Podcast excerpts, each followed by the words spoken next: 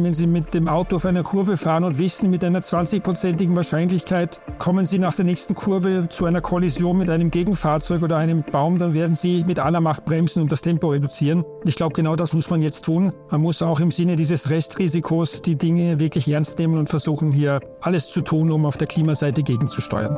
Tauwetter, der Profilpodcast zur Klimakrise. Herzlich willkommen, liebe Hörerinnen und Hörer, zu Tauwetter. Mein Name ist Christina Hiptmeier. Und ich bin Franziska Tschugan. Der Weltklimarat warnte kürzlich vor der Klimazeitbombe, auf der wir sitzen. Das Wetter werde unberechenbar, das 1,5 Grad Ziel sei nicht mehr einzuhalten. Extremwetterereignisse wie Dürre und Hitzeperioden sowie Starkregenfälle werden häufiger. Naturkatastrophen nehmen durch den Klimawandel zu. Die Veränderungen fallen stärker aus als bisher angenommen. Was bedeutet das aber für die Versicherungen? Wie bereiten Sie sich darauf vor? Können die Schadensfälle künftig auch noch gestemmt werden? Und was heißt das für die Kunden der Versicherungen? Darüber sprechen wir heute mit Ralf Müller. Er ist Generaldirektor der Wiener Städtischen Versicherung. Herzlich willkommen, Herr Müller. Dankeschön. Auch von mir ein herzliches Willkommen. Äh, noch einmal kurz zum Bericht des Weltklimarats. Das 1,5 Grad Ziel werden wir wohl noch in diesem Jahrzehnt überschreiten. Was bedeutet denn das genau für die Versicherungsbranche und für Sie?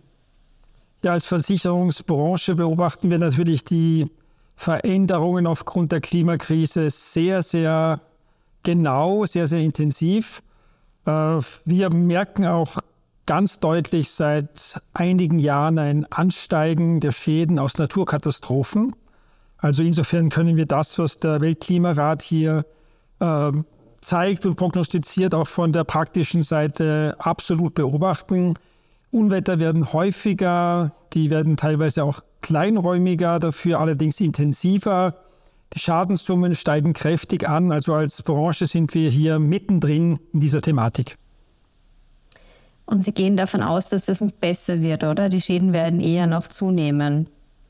Also wenn die Entwicklung so weitergeht wie in den letzten Jahren, dann kann man das eindeutig unterstreichen. Äh, man muss allerdings sagen, das ist kein linearer Trend. Also das geht nicht von Jahr zu Jahr in der gleichen Dynamik weiter. Es gibt auch wieder mal schadensärmere Jahre. Aber wenn man sich den langfristigen Trend anschaut, dann gibt es nur eine Richtung. Die Schäden nehmen deutlich zu. Und auch die versicherten Werte sind natürlich heute äh, werthaltiger als noch vor einigen Jahren. Das heißt, die Schadenssummen werden in Summe deutlich steigen. Wenn Sie sagen, Sie beobachten das seit einigen Jahren, also von welchem Zeitraum reden wir da ungefähr? Also so eine sehr, sehr gute Datenlage haben wir ab dem Jahr 2000. Man kann Ihnen auch als, als Beispiel eine Ziffer nennen. Ab dem Jahr 2010 in etwa haben wir seither über eine Milliarde Euro allein für Naturkatastrophenschäden in Österreich ausbezahlt. Und das ist schon eine, eine bedeutende Summe. Wir hatten dabei zum Beispiel auch ein ganz besonders schadensträchtiges Jahr. Das war 2021 mit einem Jahreswert von über 200 Millionen Euro allein bei der Wiener Städtischen. Also daran sieht man schon, die Dynamik ist hier relativ hoch. Das wäre auch unsere nächste Frage gewesen. Da, da ging es vor allem um Hagelschäden, stimmt das? Ja, in diesem Jahr war der Hagel ein, ein ganz großer Treiber, aber natürlich auch Starkwind, Starkregen. Teilweise hatten wir auch zu Jahresbeginn etwas mit dem Schneedruck zu tun, wobei das ist ein Thema, das tendenziell abnehmen dürfte, aber der Hagel macht hier natürlich einen großen Teil des Schadens aus. Das heißt, Dächer mussten saniert werden, kaputte Autos und all das. Ja, der Hagel spielt sich sehr stark natürlich in der Kfz-Versicherung im Casco-Bereich ab, aber natürlich eben auch, wie Sie gesagt haben, bei den Hausdächern, aber auch sonstige Beschädigungen an Fassaden etc., Gartenmöbel, äh, Poolabdeckungen, da kommt sehr viel zusammen. Wobei diese Werte, wie gesagt, auch deutlich mehr werden. Also gerade in den letzten Jahren haben ja viele Menschen in Österreich auch zusätzlich Swimmingpools gebaut, zusätzliche Gebäude im Garten errichtet und diese Dinge kommen natürlich dann alle mit dazu. Ist die Absicherung von Extremwetterereignissen, wenn das wirklich so weitergeht, wie auch eben vom Weltklimarat prognostiziert, dann für die Versicherungen überhaupt noch zu stemmen? Das sind ja, wie Sie genannt haben, enorme Beträge. Ja, also grundsätzlich ist das von den Versicherungen gut zu stemmen. Also die Thematik, dass man Sorge haben muss, dass die Versicherungs Wirtschaft das Thema nicht mehr absichern kann, die ist unbegründet. Äh, allerdings führt das natürlich am langen Ende auch zu steigenden Prämien für die Kunden. Das ist eine Komponente, die natürlich mit hereinspielt in das Ganze. Wiewohl ich sehr wohl sagen möchte, Versicherungen haben ja neben der ökonomischen Seite auch ein bisschen eine Frühwarnfunktion. Wir sind ja auch Risikomanager im eigentlichen Sinn.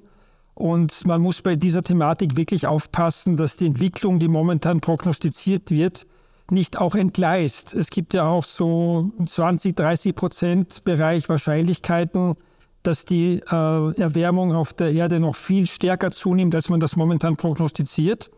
Die Daten bisher zeigen ja nur in eine Richtung. Und selbst wenn alle Maßnahmen weltweit jetzt gesetzt würden, ist ja nicht sichergestellt, dass eine massivere Erwärmung nicht doch stattfindet. Es gibt so Themen wie Kippeffekte, es gibt Sachen, die noch nicht alle berücksichtigt sind. Und in der Versicherung sagen wir immer, wenn so ein, ein Restrisiko von 20, 30 Prozent besteht, dass die Dinge tatsächlich entgleisen, dann ist wirklich äh, Handlungsdruck da und es ist wirklich dringend, mit aller Kraft gegenzusteuern, dass wir diese Klimakrise auch meistern. Und an was denken Sie da konkret? Ja, also gesamthaft muss man natürlich sagen, es wird einen Mix von vielen, vielen verschiedenen Maßnahmen brauchen. Äh, natürlich kann man das und muss man das auf Seiten der Klimapolitik so machen, dass man alle Register zieht, die wir heute ziehen können, um Emissionen, fossile Emissionen, so gut es geht, herunterzufahren. Aber natürlich wird es auch Technologie brauchen, um hier weitere Fortschritte zu machen und das Thema von allen Seiten her in Angriff zu nehmen. Und es ist natürlich eine Thematik, die wir in Österreich alleine nicht äh, stemmen können. Das heißt, das Weltklima kann unser Land nicht retten, aber wir müssen hier sicher mit Vorbildwirkung vorangehen und alles tun, was in unseren Möglichkeiten steht, um das Klimathema bestmöglich zu gestalten. Sehen Sie das jetzt, äh, dass das in die richtige Richtung geht oder gibt es da noch Versäumnisse? Ja, ich glaube, ich glaub, das kann man schon deutlich sagen. Gute erste Schritte sind gesetzt, aber die bisher gesetzten Maßnahmen alleine werden nicht ausreichen. Und mir geht es ja eigentlich nur darum, ein bisschen zu warnen, dass es eben ein, ein, ein Restrisiko gibt.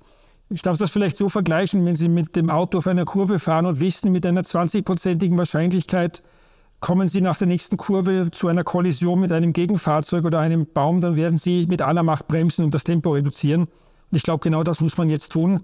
Man muss auch im Sinne dieses Restrisikos die Dinge wirklich ernst nehmen und versuchen, hier alles zu tun, um auf der Klimaseite gegenzusteuern. Wenn wir jetzt nochmal kurz äh, zu den Versicherungen konkret zurückgehen. Sie haben gesagt schon, es wird für die Kunden wahrscheinlich dann vielleicht teurer werden. Ähm, aber kann es auch sein, dass die Versicherungen dann sagen, ähm, das Risiko ist uns eigentlich zu hoch, dieses und jedes Objekt, das können wir gar nicht mehr versichern? Die Thematik besteht eigentlich nur in diesen sogenannten Hochrisikozonen. Also wenn Sie eine richtige äh, Region haben, eine Gegend haben, wo Sie ein erhöhtes Hochwasserrisiko haben, technisch heißt das dann eine HQ30-Zone, äh, da ist die Versicherbarkeit in Zukunft sicherlich nicht mehr gegeben, aber das ist nicht neu.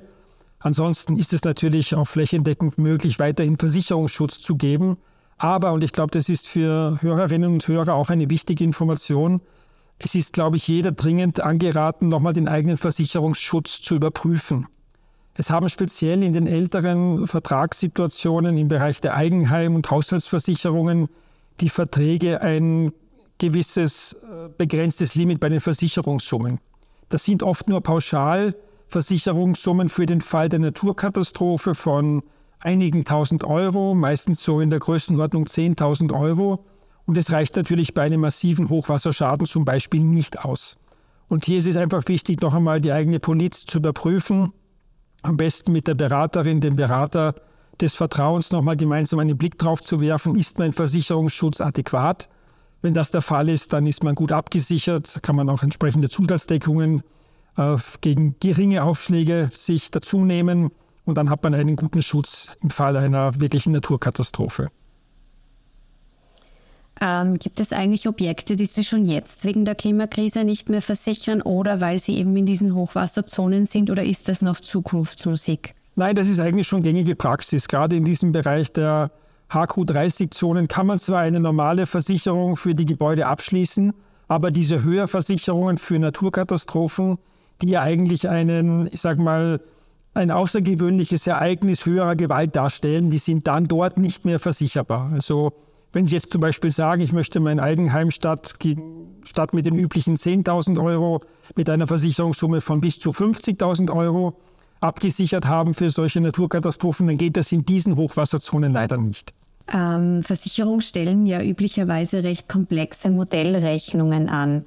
Können Sie zukünftige Schäden aufgrund der Klimarisiken prognostizieren?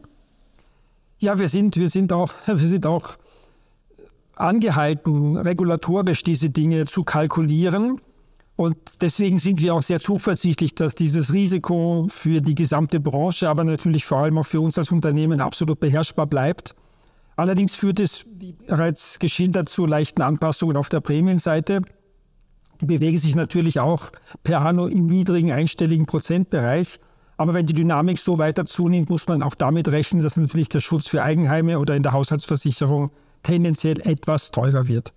Kann es sein, dass man sich das dann gar nicht mehr leisten kann, womöglich, wenn, wenn ich jetzt ein Haushalt bin, der nicht unbedingt zu, also der einfach gering verdienend ist? Also in der jetzigen Inflationssituation ist ohne dies die ökonomische Seite für einen Teil der Haushalte sehr, sehr angespannt. Da ist aber diese kleine Komponente, die zum Schutz gegen Naturkatastrophen dazukommt, nicht mehr das entscheidende Element. Also das wird hier nicht den Ausschlag geben, weil, wie gesagt, wir reden hier von einigen Euro pro Monat. Das ist in Wirklichkeit keine hohe zusätzliche Kostenbelastung. Und das wird auch in Zukunft so bleiben? Aus meiner Sicht wird es auch in Zukunft so bleiben. Ja, das ist absolut so einzuschätzen. Äh, zu Ihren Modellrechnungen. Äh, haben sich da geografische Schwerpunkte herauskristallisiert, äh, also Regionen, die besonders betroffen sind? Also die, die Prognosen für, für Klimaänderungen sind sowieso extrem schwierig, das muss man ganz, ganz klar sagen. Selbst die Experten, die sich mit nichts anderem beschäftigen, tun sich da schwer, sehr genau zu prognostizieren, wo sich was abspielt. Ganz generell kann man sagen, vom Klimawandel ist Österreich als kontinentales Land viel stärker betroffen als Länder, die zum Beispiel irgendwo sich am Meer befinden. Äh, die Faustregel lautet, eine weltweite Erhöhung um momentan 1,1 Grad ist in Österreich ungefähr doppelt so hoch. Das heißt natürlich, hier sind wir schon als Binnenland sehr viel stärker von der Klimaveränderung betroffen als zum Beispiel Länder, die sich unmittelbar am Meer befinden. Da haben Sie genau jetzt was angesprochen, nämlich ähm, das heißt ja, es wird auch immer heißer und trockener im Sommer. Und ähm, gehen wir vielleicht kurz zur Krankenversicherung. Kann es sein, dass die höher wird, weil Menschen durch Hitzetage mehr gesundheitliche Probleme bevorstehen? Also diesen Aspekt muss man ganz offen sagen, ja, der wird sich irgendwo hinter der Kommastelle auch in der Krankenversicherung abspielen, aber das ist hier nicht der große Kostentreiber im Bereich der Gesundheitsversicherung. Also das können, kann ich eigentlich ausschließen. Äh, was es sehr wohl geben wird, das ist auch sehr bedauerlich. Also man muss auch damit rechnen, dass der, die Anzahl der Menschen, die leider Gottes aufgrund der stärkeren Hitze, man nennt das dann Hitzetod, einen Hitzetod erleiden, da muss man schon damit rechnen, dass die Anzahl dieser Menschen in Zukunft steigt. Gerade im Bereich der Großstädte ist es natürlich umso schwieriger, bei diesen Wettersituationen gegenzusteuern. Die Anzahl der Tage mit über 30 Grad ist ja in den Großstädten stark im Steigen. Und diese Dinge sind natürlich sicherlich gerade für ältere Menschen sehr belastend. Ich möchte noch mal kurz zu Ihren Schadensfällen und, und Berechnungen zurückkommen kommen. Ähm, haben Sie da auch jetzt in den letzten Jahren geografische Schwerpunkte ausgemacht? Zum Beispiel, ich weiß nicht, Region XY ist besonders stark vom Hagel betroffen. Jedes Jahr geht da was runter und immer wieder haben die die Schäden oder ist das sehr verteilt? Innerhalb von Österreich. Das ist, das ist teilweise sehr, sehr unterschiedlich. Also wir haben Jahre gesehen, da war der Norden von Trockenheit betroffen. Dafür hat es im Süden sehr, sehr stark geregnet. Da gab es auch wieder Zeiten, wo sich das umgedreht hat. Tendenziell ist natürlich die Belastung durch Hitze und auch mit Gewittern im Osten Österreichs äh, relativ stark. Das kann man schon sagen, dass man das bemerkt, aber ein ganz klares Muster abzuleiten, zu sagen, wenn ich genau weiß, ich befinde mich in dieser Region, ist das Risiko um den Faktor X erhöht, das können wir nicht sagen. Wie schaut es denn in Ihrer Versicherung aus bei der Veranlagung? Investieren Sie noch in fossile Industrien? Also das machen wir schon, schon sehr lange nicht mehr. Äh, es gibt ja auf der EU-Ebene eine ganz große Initiative zum sogenannten nachhaltigen Finanzwesen. Und das bedeutet, dass man eigentlich in drei großen Säulen sich um Zukunftsthemen kümmert, die sich um, das, um den Themenkreis Nachhaltigkeit drehen. Das große Thema dabei ist einerseits in der Säule 1 das Thema Umwelt, in der Säule 2 das Thema Soziales und in der Säule 3 das Thema Unternehmensführung. Momentan dreht sich natürlich alles um das Thema Klimaschutz. Also diese Säule 1 hat hier momentan genießt die größte Aufmerksamkeit, auch zu Recht in diesem Umfeld. Und für uns bedeutet das eigentlich, dass wir schon sehr, sehr intensiv unsere Veranlagungen in Richtung grüner Investments lenken. Äh, die Versicherungsbranche in Österreich, und hier spielt die Wiener Städtische eine ganz besondere Rolle, ist natürlich ein Großinvestor. Also in Summe werden hier Kapitalanlagen von rund 120 Milliarden Euro in der Branche bewegt.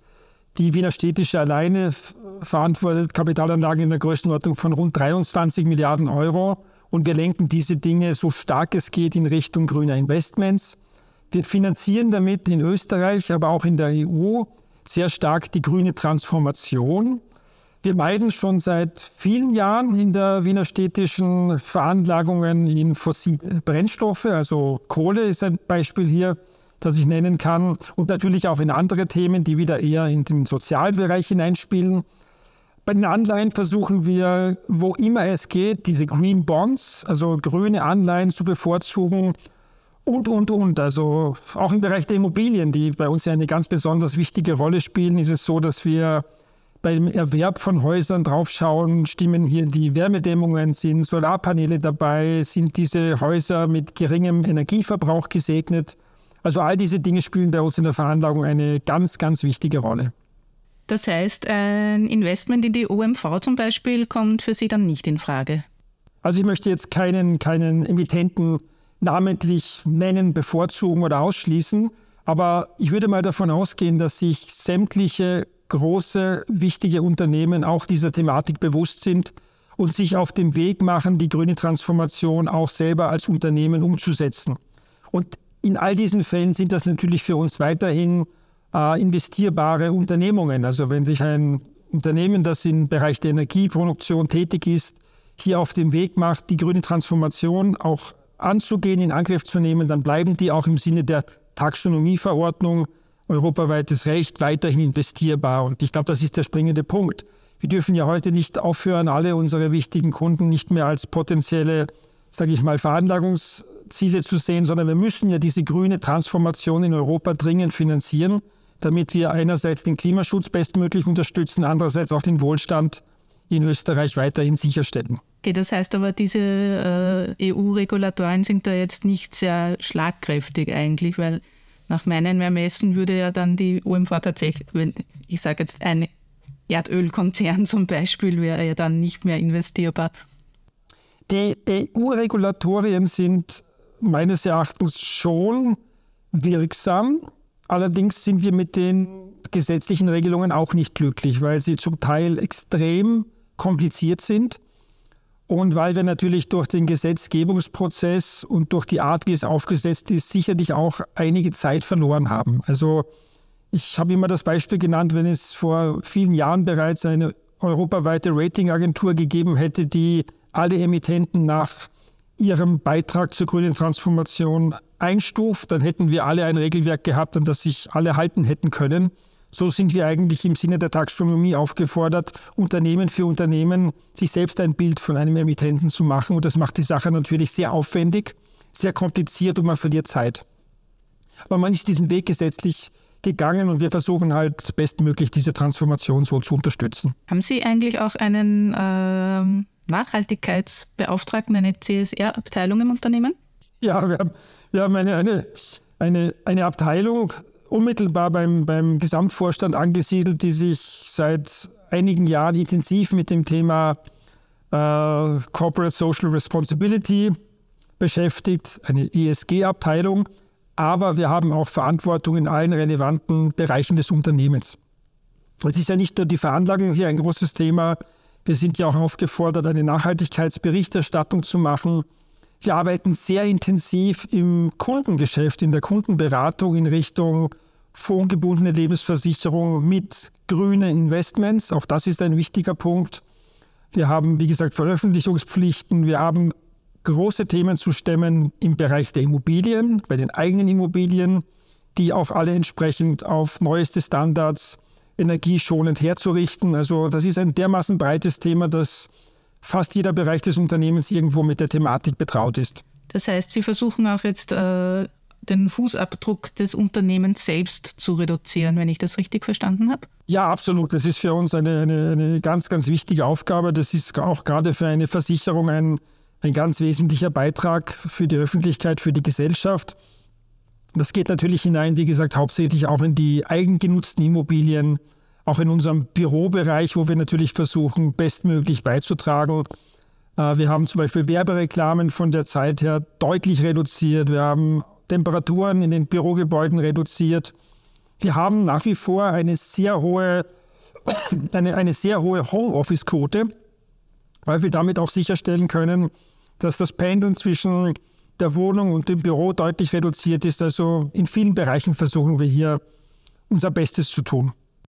Die Versicherungswirtschaft fordert eine Pflichtversicherung für Naturkatastrophen. Auf den ersten Blick hört sich das nach einem sehr guten Geschäft für die Branche an. Halten Sie das für sinnvoll?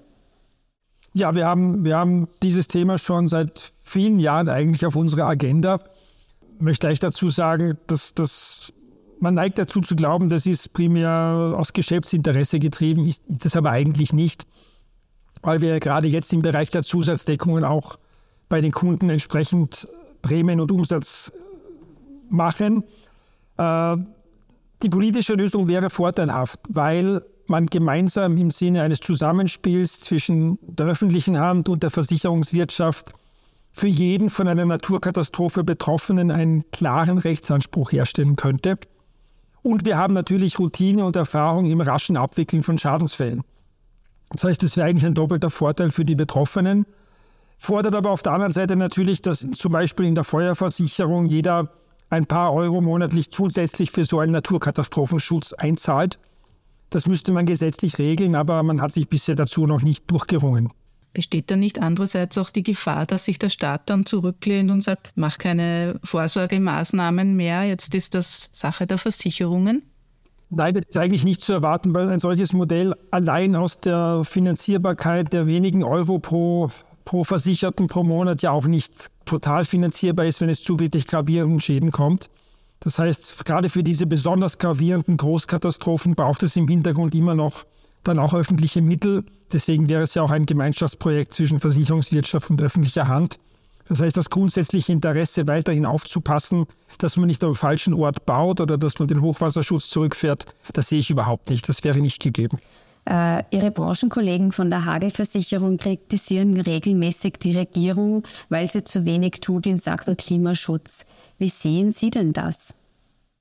Ja, das, das die politische Aufgabe in Tagen wie diesen ist ja keine leichte. Ja, da muss man auch einmal irgendwann ein bisschen Verständnis zeigen.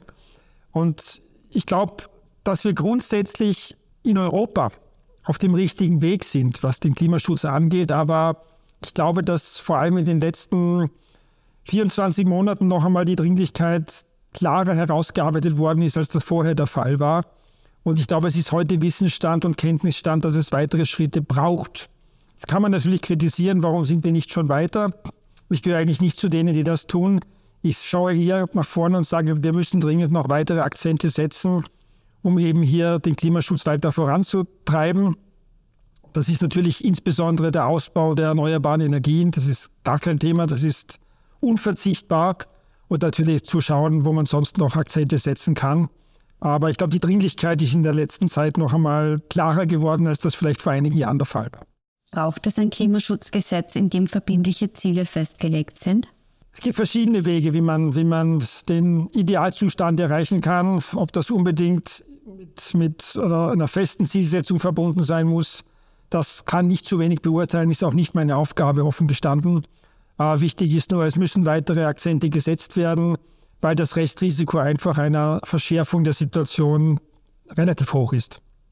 Sie haben ja auch viel Kontakte zur Politik, zu äh, anderen hochrangigen Managern und so weiter, weil Sie vorhin äh, gesagt haben, in den vergangenen 24 Monaten ist die Dringlichkeit noch viel deutlicher geworden. Ich habe eher im Gegenteil den Eindruck, dass jetzt so ein, eine Gegenbewegung stattfindet, dass man sagt, das ist, äh, wir haben es in der Rede vom Kanzler gehört, das ist ein Untergangsirrsinn, der hier äh, da betrieben wird und das wird eigentlich eher beschwichtigt, habe ich den Eindruck. Sehen Sie das anders?